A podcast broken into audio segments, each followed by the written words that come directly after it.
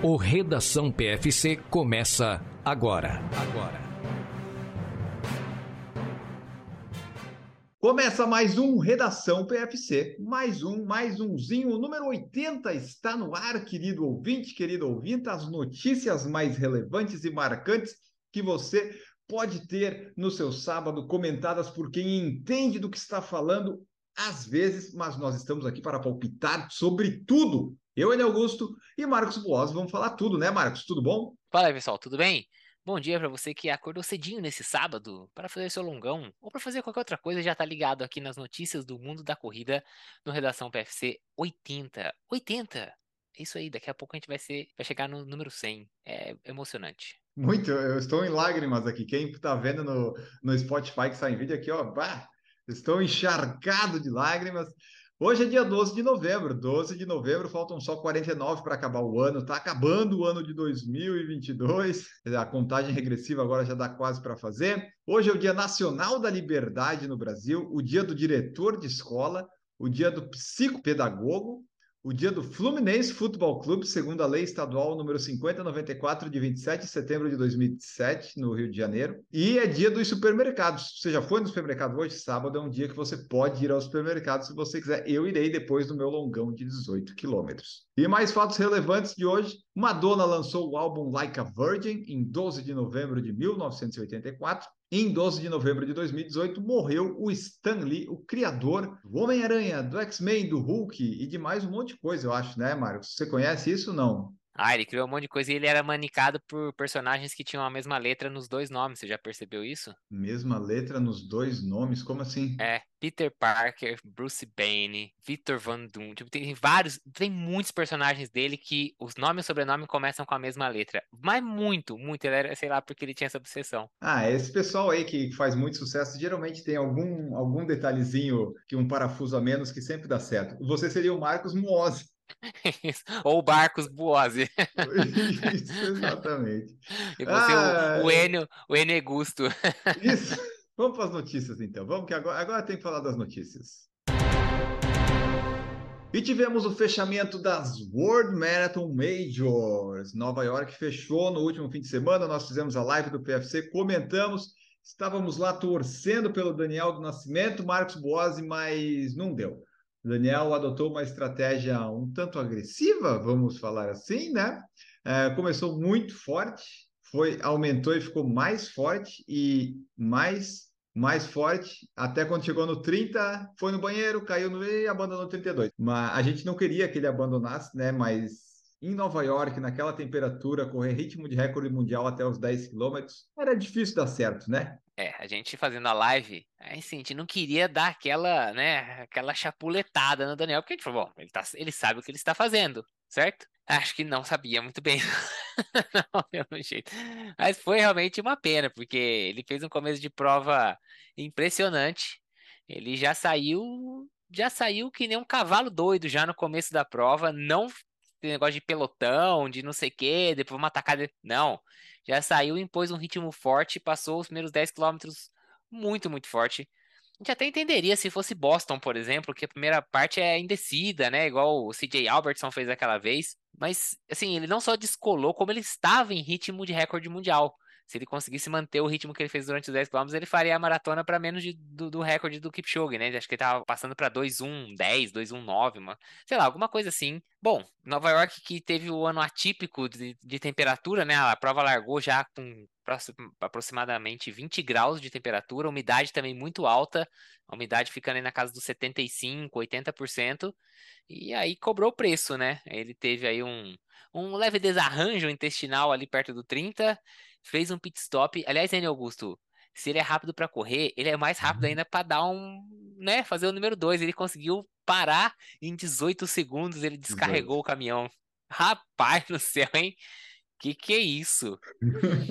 fica, aí... fica aí para você testar, né, querido ouvinte, quando você vai no banheiro numa prova, tenta cronometrar quanto tempo você demorou. O Daniel foi 18 segundos. Não usou meia, não usou nada. Foi express. Eu acho que não teve uma limpeza ali, não. Mas, né, quem sou eu para falar alguma coisa? Bom, e aí ele voltou para a prova. Depois de uma subidinha, ele deu uma, uma fraquejada ali, né? A gente conseguiu ver que ele deu deu aquela desacelerada, andou um pouquinho, a perna deu aquela balançada e voltou a correr. O Evan Chebet, que era quem estava perseguindo ele ali, né? Que já também tinha descolado do restante do pelotão também que ele vinha correndo aí no começo da prova. Foi se aproximando, aproximando, até que no 32 o Danielzinho desmon... literalmente ele desmontou no chão. Não foi uma cena bonita de se ver, e realmente não, não, não foi legal aquilo. E aí o Evan Chebet, que estava isolado, passou por ele, quase foi atropelado pelo carro cronômetro. e, e, foi até o final como líder e ganhou a prova. Então temos aí Evan Chebet, que já tinha ganho a maratona de Boston esse ano, feito aquela parcial de 5 km inacreditável é, na maratona de Boston, aproveitando lá a Cemetery Mile, na descida, né, um decidão que tem ali, conseguiu ganhar sua segunda Major, então ganhou Boston e agora ganhou Nova York, e escreve aí o seu nome em definitivo aí no hall dos corredores de provas difíceis, porque ele sabe é que verdade. ele não vai para ganhar Berlim, ele não vai para ganhar essas provas rápidas, mas ele sabe que em prova dura ele é muito, muito bom, embora ele tenha acho que um 2 e 3 de recorde, né, que é muito rápido. 2 e 3. Ele fez acho que em Valência, não é isso? Acho que alguma coisa assim. Mas tá aí, conseguiu ganhar duas majors no mesmo ano, aí, ó. Exato, e o Evans Quebec que fez aniversário na quinta-feira, dia 10 de novembro, completando 34 anos, então foi, foi um belo presente que ele ganhou aí, mais uma major. É, sobre o, o, Daniel, eu não sei se eu falei no episódio do podcast ou se foi no redação, mas que é, eu gosto dessas estratégias agressivas, tipo que a, a Ruth Shepgentit fez em Chicago, sabe? Sair forte e tal. Só que em Nova York, num percurso acidentado com pontes e com o calor atípico, eu acho legal o atleta tentar ir e tal, mas é, foi, foi muito arriscado, né? É, era muito a chance de dar errado. Talvez, se ele não tivesse passado mal, o Evans Quebec ia chegar, né? Eu não sei se como é que ia ser lá, né? Mas aí fica na parte do CCC, daí fica mais complicado. Mas o que ele mostrou, Marcos, é que assim, na Olimpíada já foi assim, ele gosta de arriscar e ele estava bem preparado, né? Porque assim, você vê que o treinamento, ele, ele tá numa forma física boa para aguentar 30 quilômetros daquele jeito em Nova York, né? Faltam alguns ajustes ali nas próximas maratonas, mas você vê que bem preparado fisicamente ele estava, né? Porque, pô, para fazer aquilo ali com ponte, subida e descida, pena que só tinha, que a maratona tinha 42 nesse caso, mas ele estava muito bem, o físico dele, para fazer aqueles, aquelas parciais. Essa Mas é aquela história, né? Que todo mundo fala assim: ah, se a maratona tivesse mais 2km, ele tinha alcançado. E se a maratona tivesse 10km a menos, ele tinha ganho, né? Exato, exatamente. ah, mas então é isso. Daniel teve que abandonar a prova, mas tá aí, né? Tem chance ainda, 24 anos, tem bastante provas aí para ele arriscar e conseguir vencer. Quem sabe chegar aí num pódio ou vencer uma Major, principalmente. Já na prova feminina, nós tínhamos vários nomes ali que poderiam, né, pleitear a vitória e quem acabou ganhando foi a Sharon Lokeri, né, a keniana que estava estreando em maratonas. É uma bela estreia, né, Marcos? Você estrear na maior maratona do mundo e vencer parece bom. Nada mal. Ela não era a única que estava estreando, né? A Ellen Obiri também foi estrear nas maratonas em Nova York, ficou em sexto lugar. Ela até conseguiu se manter ali junto do pelotão até o 20 e pouco. Depois, quando o ritmo deu uma apertada, ela ficou para trás. A prova feminina teve ali ainda né, uma certa bagunça. Nossa, agora descolou. A Salpeter ficou um pouco para trás. Depois ela alcançou de novo. A Sheptu, que tinha ficado bastante tempo na frente, depois acabou ficando sobrando um pouquinho.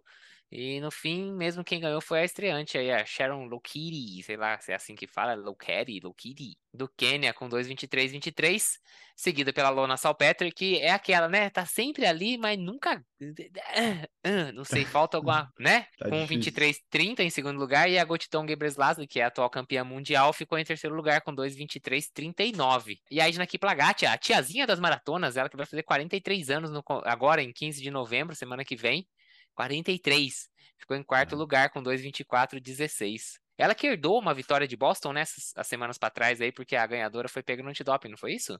Isso, falta só confirmar, né? Mas provavelmente ela vai ser considerada vencedora e deve ser a vencedora de Boston mais é, velha que já temos notícia. Né? Geralmente a Edna Kiplagat está em Boston e Nova York, né? Que são provas com relevo que daí ela ainda consegue bons resultados. No masculino, Evans Quebet ganhou, como o Marcos falou, 2,841. Shura Kitata, 2,854 em segundo. E o Abdi Naguei da Holanda, 2,1031. Então você vê que os tempos de vitória aí, 2,8, 2,8, 2,10, o Daniel estava correndo para 2,2, 2,3, né? Então você vê que estava meio discrepante do, do pessoal. E uma coisa legal da, da prova que a gente pode falar, Marcos, é da transmissão, que realmente funcionou do aplicativo a transmissão. Então, nós tínhamos a ESPN mostrando o que eles queriam mostrar, e daí eu fiquei acompanhando a prova feminina, você ficou acompanhando a masculina, e daí a gente ficou sabendo, porque na hora que o Danielzinho meio que passou mal, foi no banheiro, caiu, a transmissão não estava nele necessariamente, né? Então você via e alertava, gente. Eu gostei disso. Tomara que as outras provas consigam replicar, né? As grandes, pelo menos, que tenham essas condições. Ficou bem legal, a transmissão funcionou muito bem. Você conseguia acompanhar a prova tanto dos cadeirantes quanto da elite, né, o feminino e o masculino. A câmera sempre acompanhava quem estava liderando, o tempo inteiro não saía daquela imagem. Então,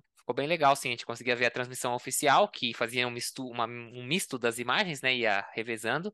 Mas a gente tinha aqui no cantinho o celular ali parado numa prova fixa, que a gente conseguia sempre ver primeiro o que estava acontecendo, bem legal. Exatamente. E para fechar Nova York, nós tivemos vários famosos correndo, mas o mais famoso com certeza era o Ashton Kutcher, e ele terminou a prova, Marcos, abaixo do objetivo dele. Além de arrecadar muitos milhares de dólares, né, que era o objetivo lá para a fundação dele, que era contra é contra o abuso infantil, eu acho que é dele, né, se eu não estou enganado. Aqui, ó, a non-profit tech company that help prevent the sexual exploitation of children online. Então é para combater a exploração sexual de crianças online. Exato, foi quase um milhão de dólares, eu estava vendo aqui, e ele fez 3,5401, Marcos. Olha só, correu de Vaporfly, se eu não me engano, aquele rosinha, sabe? O rosa meio roxo. Aqui diz, na, na reportagem diz que é um Alphafly. Então é um Alphafly. Alphafly, Ele exatamente. Passou a primeira metade para 1,51,19 e a segunda metade para 2,02,42. Deu uma quebradinha o Ashton Kutcher aí, hein? Quebrou, mas garantiu o sub 4 e a arrecadação. Tivemos vários outros famosos aí, mas o, o que a gente vai destacar é o que a matéria destacou na estreia do Ashton Kutcher em Nova York. E para fechar, né, já que as majors acabaram, só para terminar de vez isso, nós tivemos então todas as seis majors finalizadas. Em 2021 a gente não teve Tóquio, mas agora em 2022 tivemos, Marcos. E nós então foram assim: seis majors e um campeonato mundial. Nós tivemos nas majors dez vitórias quenianas e duas vitórias etíopes, e nos mundiais os dois etíopes. Aí fica a curiosidade: no masculino, Kipchoge ganhou duas, Berlim e Tóquio. Evans Quebec ganhou duas, Boston e Nova York. E os Kiprutos ganharam as outras. O Amos Kipruto venceu Londres e o Benson Kipruto venceu Chicago. E o Tamiratola venceu o Mundial. Ah, interessante esse, né? Nossa, no masculino, o Quênia dominou total Tudo. as majors esse ano, hein? Meu Deus do céu, ganhou todas, todas, todas.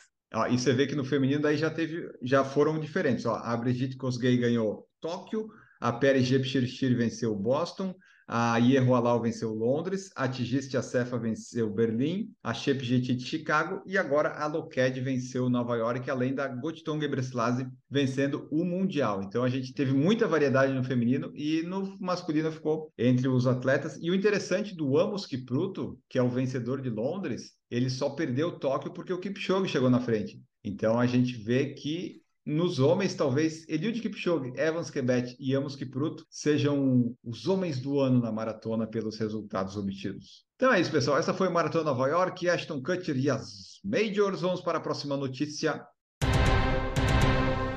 Vamos citar aqui a meia maratona de Jurerê, que aconteceu no último domingo aqui em Florianópolis, onde eu participei. Fui nos 5 quilômetros antes da nossa live de Nova York.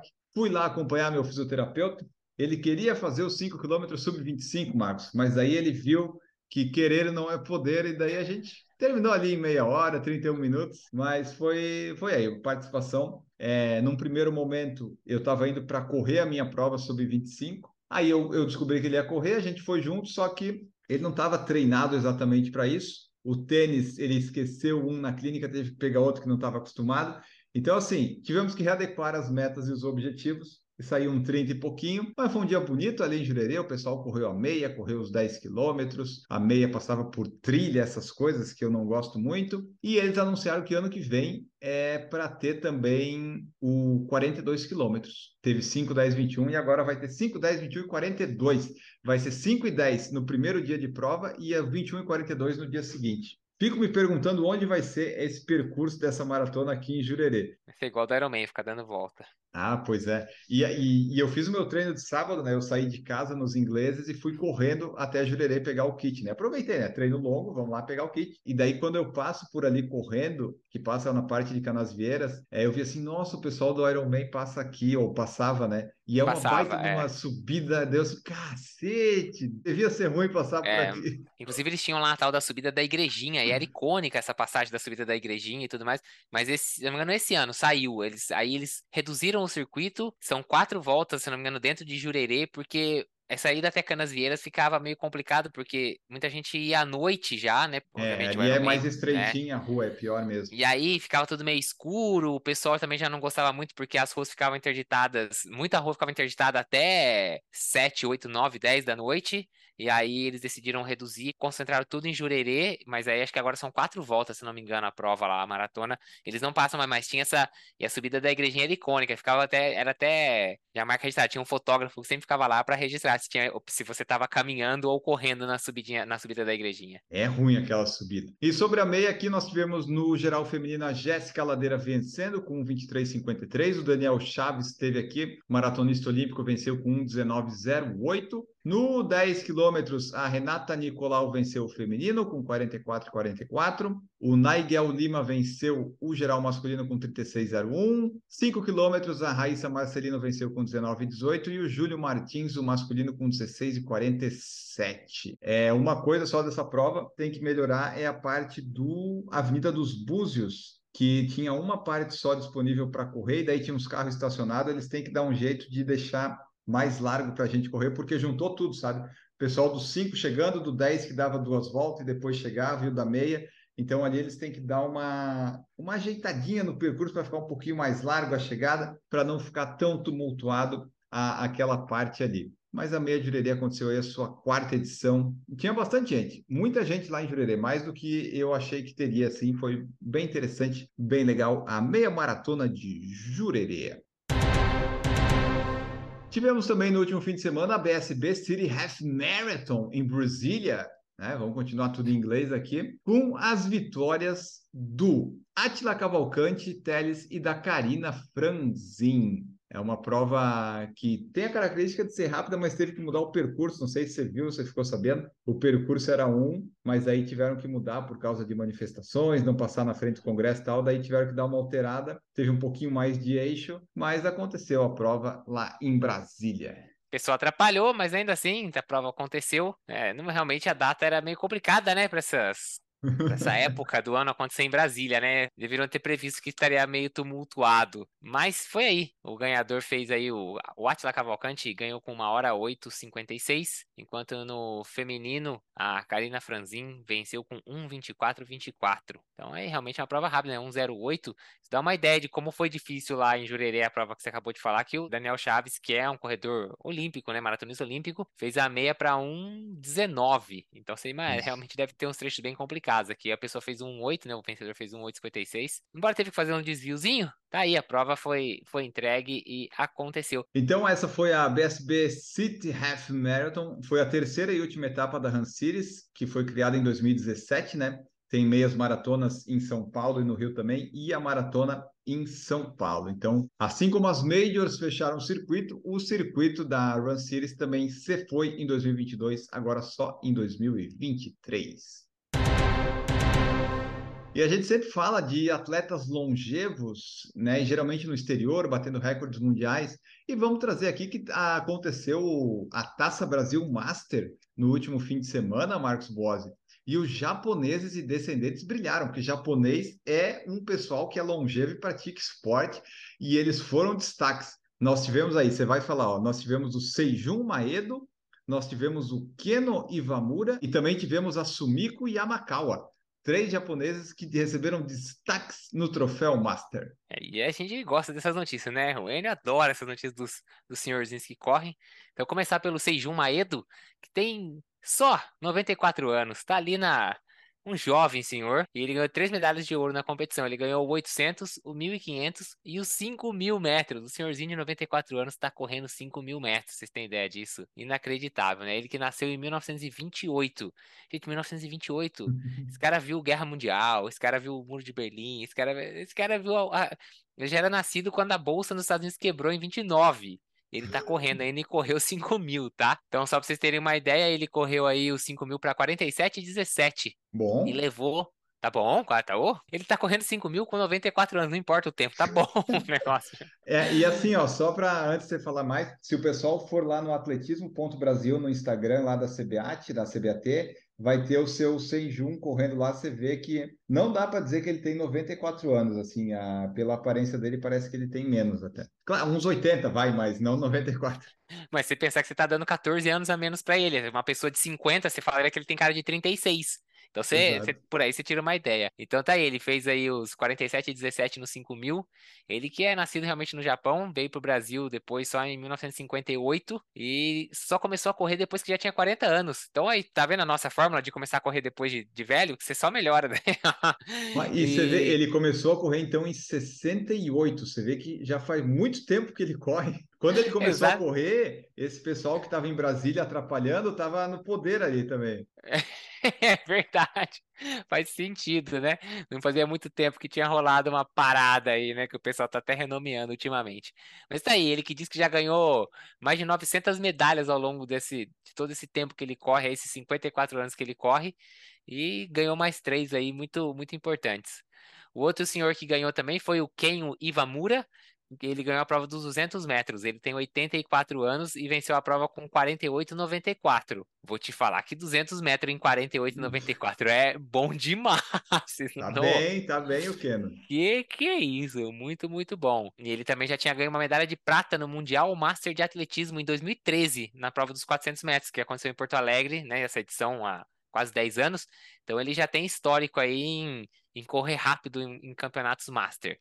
E fechando, a senhorinha que o Enio falou aí, né? A Sumiko, Sumiko. Yamakawa, ela foi campeã na categoria 80 a mais lançamento do disco. Ela fez 21 metros e 22 centímetros. Ganhou também o arremesso de peso com 8 metros e 25 e lançamento de martelo com 24 e 30. Olha. Ela tem 84 anos e treina lá no Parque do Ibirapuera. Meu Olha Deus só. do céu. Eu acho que isso aí é, claro, né? Correr, se movimentar é bom, mas assim, você vê, assim, ela tem força para arremessar as coisas com 84 anos. Isso é, isso é, isso é interessante de destacar. É sensacional. E ela já tem planos para o próximo ano, hein? Ela disse que o ano que vem ela gostaria de participar do Sul-Americano que ocorre na Bolívia. Eu acho que alguma marca devia bancar ela e mandar ela para lá, porque Ó, que exemplo, hein? E ela já venceu a prova do disco no Campeonato Mundial de 2018 em Málaga. E daí, como você falou, né, ela quer ir lá para Bolívia. E ela já foi campeã brasileira adulta do disco em 61. E ela falou quando ela era mais jovenzinha, né? 61 dá quanto? 39, 49, 59, tira 61 anos disso, né? Tira 61 anos da idade dela atual. Então ela tem 23, 84. então. Isso. Com 23 ela tava ganhando. Olha só que exemplo de 61 anos no topo do mundo. Parabéns, dona Sumiko, parabéns. E para fechar aqui, ela tem quatro filhos e todos fizeram atletismo, mas só ela continuou. Então é isso aí, ó. Parabéns para todo mundo que competiu no Troféu Master, que eu descobri, Marcos, que é só tu ter mais de, 30, de 35 para cima que você pode competir. Então, nós já somos Master. É interessante isso, eu acho. Às vezes você pensa assim, ah, é só o pessoal acima de 50, 60. Não acima de 35, 35 mais, você já pode participar se você quiser. Seria meu primeiro ano de Master, então. Isso, já perdeu aí a oportunidade. Né, de ser longevo, tipo assim, vai aparecer na matéria do CBAT daqui a 50 anos. Marcos Boazzi começou no Troféu Master com 36 anos em 2023. e desde então nunca ganhou nada, mas agora nada. aos 85 ele está ganhando. Ah, então é isso. Parabéns aí pro pessoal, pro, para os japoneses e outros tantos que competiram na Taça Brasil Master. Mizuno Wave Sky 6 foi apresentado aos corredores numa prova paradisíaca lá em Fernando Noronha no último domingo, dia 30 de outubro, não no último domingo, mas no domingo retrasado. É, o pessoal foi lá para conhecer e o Wave Sky 6. O Wave Sky ele agora está todo remodelado, né, Marcos, essas novas tecnologias. O primeiro lançamento acho que foi o Wave Sky, né, que foi lá em 2017, eu acho. Era um tênis até com bastante amortecimento, mas meio pesadão. E agora eles estão. As tecnologias, né, Marcos? Os tênis estão ficando cada vez mais altos, mas cada vez mais leves também, confortáveis. Então, o Mizuno Wave Sky está aí à, à venda para o pessoal por R$ 1.099, 8 milímetros de drop, 310 no 40. É, isso aí. Eles fazem aí uma tem aquela técnica de fazer duas espumas de densidade diferente, né? A, a ideia dele é mais ou menos essa. A ASICS tem alguns modelos também que trabalham dessa forma. E então, ao invés de ter uma placa, ele tem essa história das densidades diferentes que faz o tênis ter aquela frente mais levantada, ajuda na impulsão e tudo mais. Tá aí, lançamento do Mizuno Wave Sky 6. Não é muito leve não, mas fica como opção aí um tênis mais robusto para quem gosta de um pouco mais de amortecimento. É, esse tipo de tênis é assim, no meu caso, né, seria uma rodagem, mas os trotezinhos aqui, ou se quer fazer uma rodagem mais longa, assim, só que bem confortável, sabe? Bem tranquilinho, porque é um tênis, né? Aquele tênis mais amortecido, mais acolchoado, mas foi lançado o Wave Sky 6. Cinco cores no masculino e quatro no feminino. Também reforçar que vai acontecer nos dias 19 e 20 de novembro, aqui em Florianópolis, a SC21K Diadora. Olha só, o nome do evento é Commit Gas SC21K Diadora. O pessoal está vendendo à frente e atrás do nome do evento. É isso aí, né? Tem que aproveitar todas as oportunidades. Tem prova que não consegue vender o nome para uma marca, essa daqui conseguiu vender para duas, não sabia nem como colocar o nome. Tá, vambora. Commit Gas SC21K Diadora. Essa daí é... fez certinho ó. Vai correr aí no dia 19 e 20 de novembro. No 19 tem a corrida de 5K, que segundo eles tem um clima festivo. Eu é. não sei porque que o pessoal não leva a sério a prova de 5K, mas tudo bem. E depois amanhã no domingo, no dia 20, aí será a vez dos 21 quilômetros e também das inovadoras provas de 3 e de 15. Eu gosto muito da distância de 15 quilômetros, acho uma boa distância para fazer prova e não ficar refém legal. só da São Silvestre. Acho legal a distância de 15. E tem a oportunidade então, aí... de fazer um teste de 3 quilômetros, quem quiser correr, né? Ou quem está iniciando na corrida, uma distância mais curtinha, ou quem quer, né? Ver o máximo que consegue correr numa forte numa distância curta. É isso, para quem gosta de prova, né? Gosta sempre tá fazendo uma provinha, o treinador fala, ó, oh, quero fazer um teste de 3 km. Opa, vamos me inscrever nessa prova aqui e vou fazer o teste de 3 km dentro dela. É, é uma possibilidade também. É, e essa daí, é, eu estou inscrito nessa prova nos 5 km no sábado e no 21 no domingo, e estou inscrito na maratona de Curitiba nos 10 km, que é nesse mesmo dia 20. Então, como eu descobri agora que eu estou inscrito nessas duas provas, provavelmente eu vou fazer Floripa, porque é mais perto, né? Questão de logística. E daí provavelmente eu vou fazer isso. Os 5 quilômetros no Sunset, no sábado, buscando aí. O percurso aparentemente é o mesmo do circuito das estações, dá para fazer um sub-25, né? Um recorde pessoal acho que não, porque vai ter 21 no dia seguinte. E o percurso do 21 é interessante, porque ele vai largar da beira-mar continental, a gente vai passar a ponte, vai até quase o retorno onde você fez a maratona, sabe? Vai passar pelo túnel, vai até lá e retorna. Então é um percurso diferente, é, não sempre correndo só na beira-mar. Então vai ter essas opções, vai ter o 15 também, que retorna um pouquinho antes. Vai ter bastante opção para o pessoal que quiser correr. 5 no sábado à tarde e noite, que vai ter até show do, da Shima Roots, então vai ser uma grande festa. Não vou bater meu recorde, pessoal. Né? No fim de tarde não tem como correr bem 5 km. Vamos só, só para aquecer as pernas para o dia seguinte. É, e essa 21 aí vai ter subida, né? Exato, vai passar pela ponte vai ter que subir. Então, vamos ver aí o, o que, que eu vou querer fazer de ritmo. Semana que vem eu falo para vocês, semana que vem tem redação antes dessa prova. Eu vejo aí o que, que eu decidi fazer, mas a ideia inicial é sub 25 e sub 1 hora e 45. Se vai dar certo, a gente descobre depois.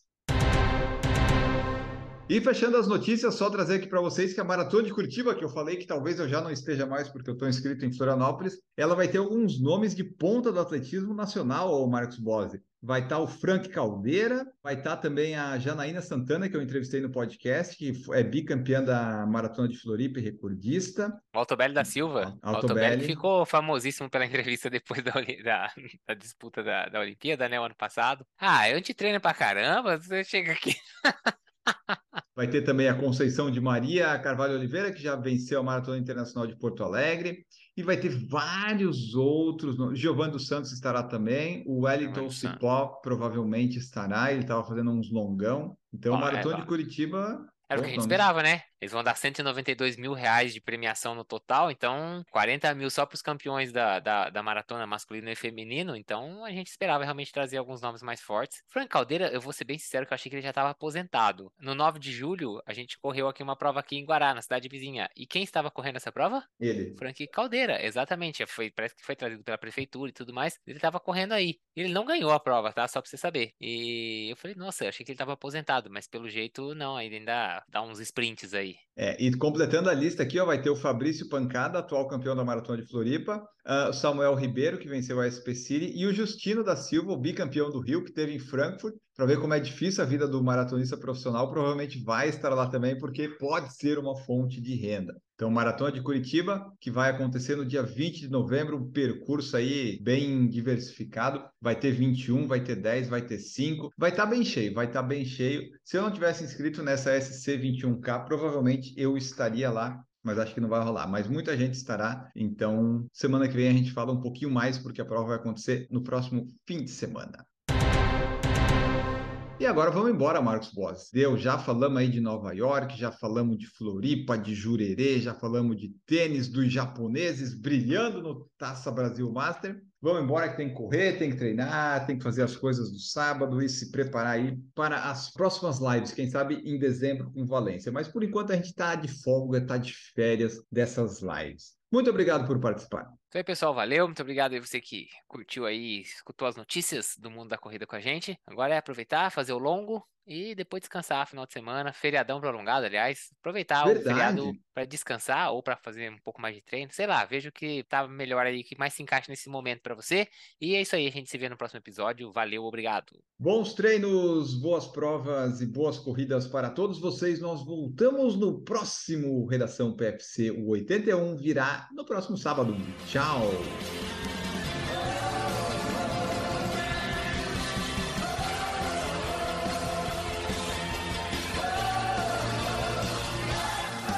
Produção por Falar em Correr, podcast multimídia.